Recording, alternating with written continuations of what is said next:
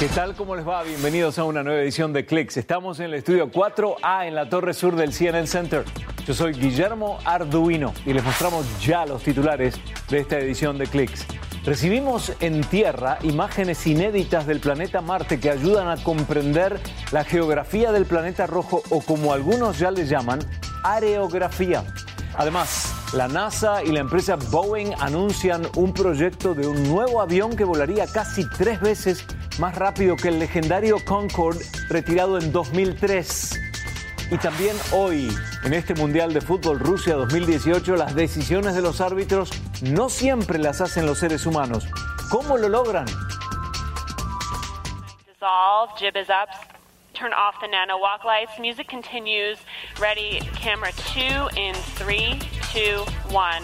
Push, dissolve. Victoria Schlesen en la dirección nuevamente para Clicks. Gracias. Vamos a comenzar hoy con una noticia de Facebook que tiene que ver con el abandono de un proyecto que la empresa se había pautado hace un tiempo. Facebook decidió abandonar un ambicioso plan para diseñar y producir sus propios drones. Se llamaba el programa Aquila y era parte de la visión de Mark Zuckerberg de conectar al mundo entero. La idea era inclusiva y generosa, fabricar drones que volaran por encima de áreas remotas para llevarle a la gente de esos lugares una señal de Internet. En su lugar, Facebook promete trabajar con socios como Airbus para desarrollar pequeños aviones no tripulados que puedan volar a gran altura y por largos periodos para conseguir el mismo fin de la idea original de Zuckerberg. De Internet desde el aire, ahora a satélites en la órbita terrestre. La empresa Satellogic en Uruguay quiere lanzar centenares de satélites que viajen alrededor de la Tierra, unos 300 dispositivos con un peso de 70 kilos cada uno y del tamaño más o menos de un lavarropas que tomarán imágenes de la Tierra con una precisión de un metro de distancia, es decir, un metro de resolución por píxel. A la vez aseguran que los satélites de Satellogic cuentan con cámaras hiperespectrales que permiten diferenciar los espectros de luz o el estado de una cosecha en un campo.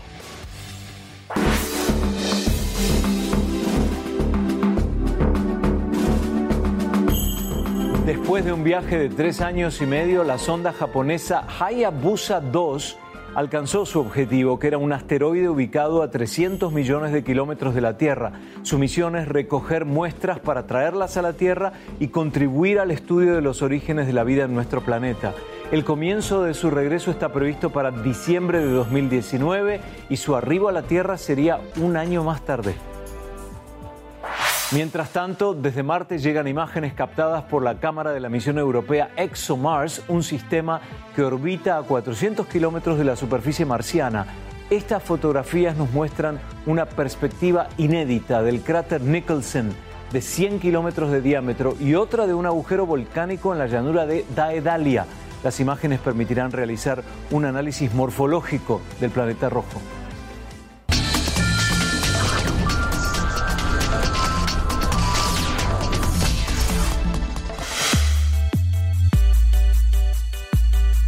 Esta es Lil Miquela. Es una influenciadora en Instagram con más de un millón de seguidores. Muchos se recurren a ella en busca de consejos sobre cómo vestirse, qué hacer, qué escuchar y qué comprar. Pero Miquela no es como cualquier influenciadora. Dos años después de activar su cuenta en Instagram, publicó una confesión en su cuenta. No soy un ser humano. Miquela es una imagen generada por computadora. Una influenciadora generada por computadora. Micaela quizás sea la más famosa. Es un avatar de un humano o un avatar con la apariencia idónea para tener muchos seguidores humanos en Instagram. Ryan Detert fundó Influential, una empresa que conecta marcas con influenciadores en redes sociales para potenciales alianzas. Hicimos un sondeo de IBM Watson sobre su personalidad. Resultó ser muy compasiva y muy emotiva. Trabajan en cómo ella habla, el ritmo, la puntuación. Así que ella hace un buen trabajo simulando ser humana. Miquela fue creada por Brood, un emprendimiento super secreto basado en Los Ángeles que afirma enfocarse en robótica e inteligencia artificial, y se asoció con marcas como Prada y Nike.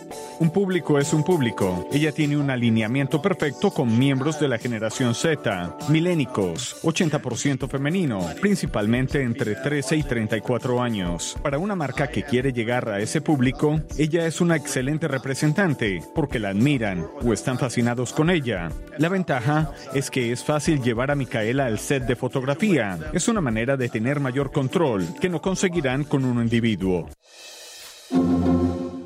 El equipamiento tecnológico para prevenir siniestros en un hogar no debería ser caro y de hecho ya les mostramos una opción.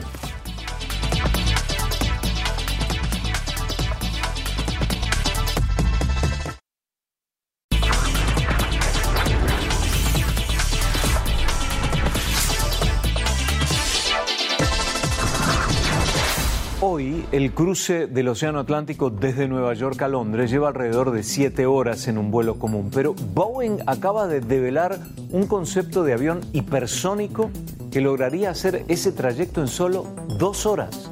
El avión volaría casi tres veces más rápido que el legendario Concorde retirado en 2003. Pero no piensen en hacer las reservas todavía, porque se estima que los vuelos hipersónicos para pasajeros van a comenzar a fines de 2030.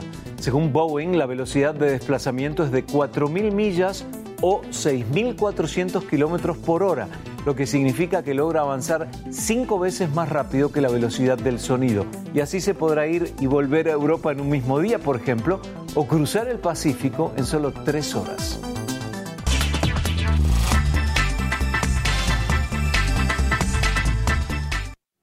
Vean esto, con una inversión de entre 400 y 500 dólares se puede iniciar el acondicionamiento de una casa con tecnología inteligente para prevenir inundaciones, incendios o robos.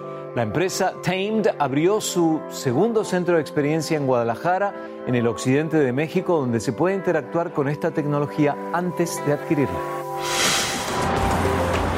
Los desarrolladores inmobiliarios coinciden en que el concepto de hogar inteligente trascendió en el ámbito del mercado habitacional de lujo para responder a las demandas de seguridad, ahorro y cuidado del medio ambiente en un sector más amplio de la sociedad.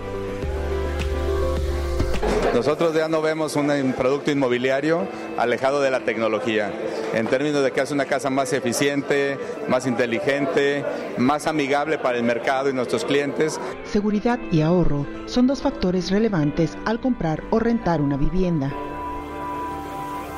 para todo el tema del ahorro energético, para el tema del ahorro en agua. Eh, eso es muy importante para nuestros clientes y estar a la vanguardia. También ofrecer un valor agregado a nuestros clientes, eh, que se olviden de los cables. Son algunos de los expertos que acudieron a la apertura del centro de experiencia que Tamet, distribuidora de los accesorios Fíbaro de origen polaco, instaló en Guadalajara. Es una tienda con nueve estaciones que simulan igual número de estancias de una casa, donde el usuario puede experimentar cómo funcionan cada una de las soluciones que ofrece la marca.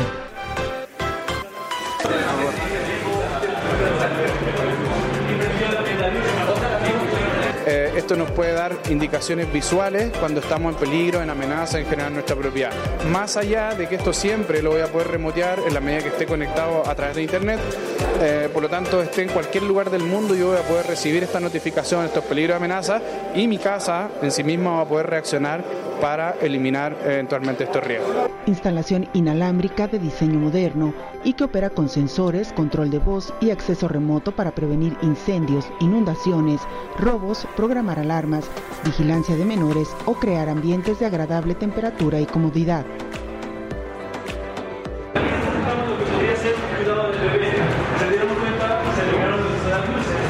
Uno tendería a pensar de que es un sistema caro y la verdad es que no lo es porque primero es un sistema modular y escalable. Yo puedo partir mi solución con algo tan básico como 400, 500 dólares, que en general obedece más a nuestra central, y un par de módulos, un par de sensores.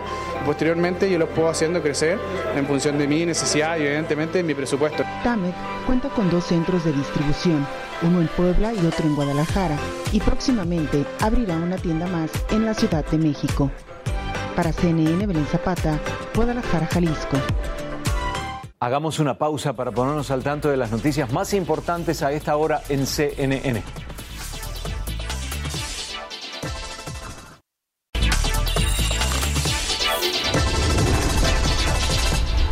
La marca de autos Aston Martin acaba de dar a conocer su nuevo modelo DBS Superleggera con un poder de 715 caballos de fuerza y un motor turbo de 12 velocidades. Y así coloca a Aston Martin en la categoría de los superautos, a la par de Lamborghini y Ferrari. Con un precio apenas por encima de los 300 mil dólares, el Aston Martin DBS Superleggera es un vehículo de paseo más que de velocidad y agarre, cuyo primer ejemplar se entregará a finales de 2018. También la popular camioneta Blazer de Chevrolet regresará al mercado el año entrante después de una larga ausencia, pero aquellos que esperaban elementos nostálgicos en este vehículo podrían sentirse desilusionados.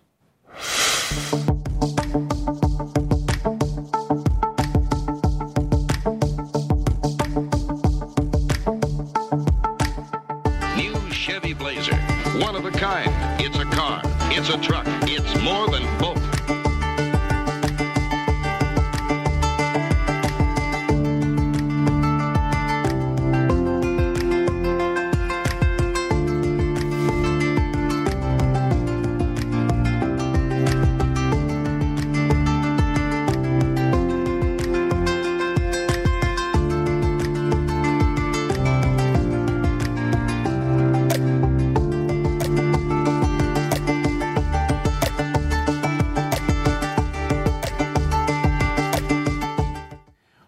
dispositivo para los automóviles eléctricos ha sido prohibido por la Autoridad de Seguridad Vial de Estados Unidos. Es un aparato magnético diseñado para engañar al sistema de estos vehículos. El motivo es que cuando se ajusta al volante logra activar el piloto automático y esto le permite al conductor manejar sin manos.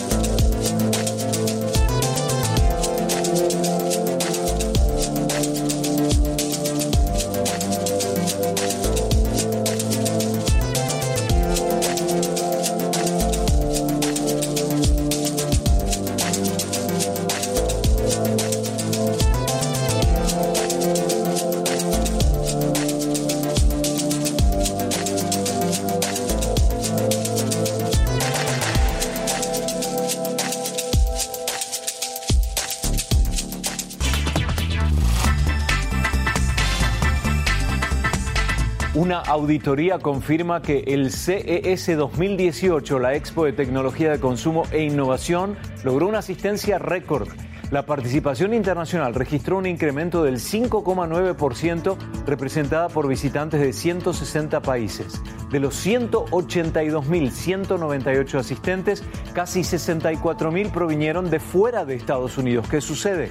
Según el Departamento de Comercio de Estados Unidos, el flujo de visitantes internacionales hacia el país disminuyó un 3,8% en 2017, pero en cuanto a los asistentes al CES, la cifra subió un 5,9% este año. El CES es el evento de tecnología de consumo global más importante del mundo y en él se dan a conocer los avances tecnológicos y las innovaciones que hacen historia cada año.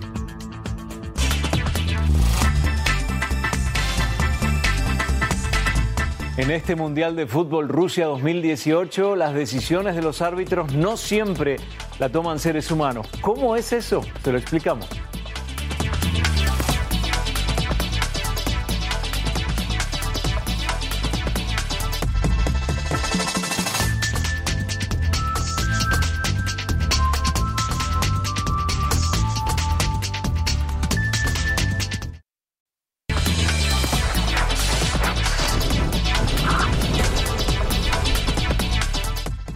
Saben que actualmente hay 36 millones de personas ciegas en todo el mundo y en 4 de cada 5 de ellas la ceguera se puede prevenir o curar.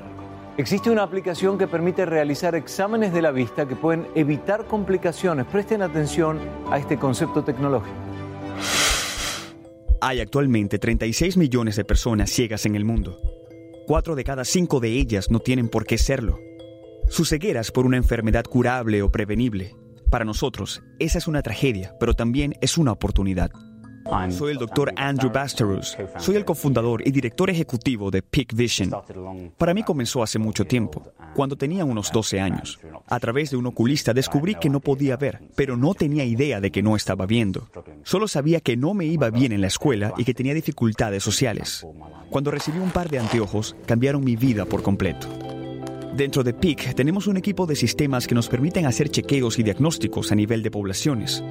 Los chequeos se hacen a través de pruebas de la vista, con un programa de agudeza que puede decirme cuán bien puede alguien ver. Si pudiera apuntar en la dirección en la que apunta la E. También tenemos este dispositivo, PIC Retina, que se instala en el teléfono. A través de un escaneo del cristalino y parte trasera del ojo, puede decirnos por qué alguien no puede ver y así determinar la potencial causa de su pérdida de la visión. La tecnología surgió cuando mi esposa y yo residíamos en Kenia. Estábamos estableciendo 100 clínicas de la vista. Fue parte de mi programa de doctorado en la Escuela de Londres de Higiene y Medicina Tropical. Llevábamos equipamiento de vanguardia y un equipo grande a lugares remotos y difíciles, muchos de los cuales no tenían caminos ni electricidad. Pero algo consistente eran las largas colas de gente que tenían una necesidad que podía ser tratada, además de la conectividad de telefonía móvil. Muchos de esos lugares estaban fuera de la red eléctrica, pero tenían una buena conexión de telefonía móvil. La idea surgió al ver ese enorme potencial de conexión, el hecho de quizás poder cubrir estas comunidades de una manera diferente. A partir de ahí comenzamos a hacer pruebas individuales y luego los sistemas que incorporan esas pruebas para asegurar que cientos de miles de personas no sigan estando a ciegas innecesariamente. Tenemos un acuerdo de trabajo con Botswana para evaluar y tratar a cada estudiante escolar en el país.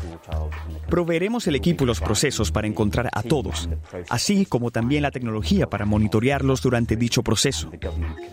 Por otro lado, el gobierno se compromete a que cada persona que encontremos sea tratada.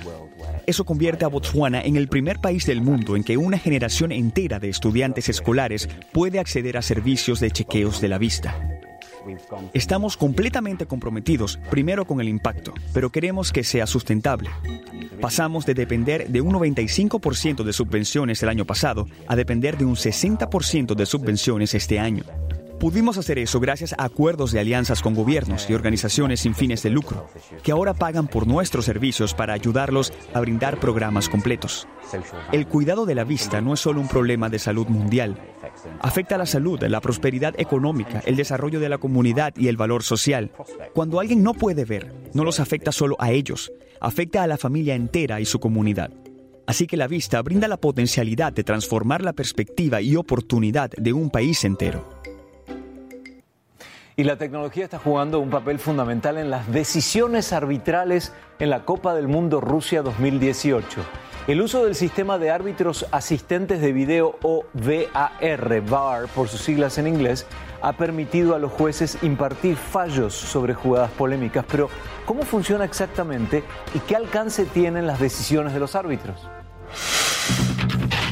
Antoine Griezmann cobró y anotó en Kazán, Rusia, el primer penalti que se pita en un mundial de fútbol con base en la revisión del sistema de árbitros asistentes de video o VAR por sus siglas en inglés.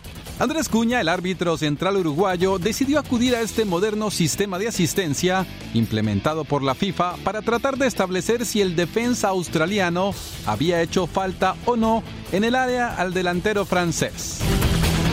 El VAR busca eliminar los errores que se puedan presentar en partidos en diferentes competiciones. Consiste en un sistema de cámaras cuyas imágenes son evaluadas en una habitación con monitores por parte de árbitros FIFA que determinan la decisión a tomar por parte del juez central de un partido. Además de la sanción de una pena máxima, se puede utilizar en los siguientes casos. Gol anotado.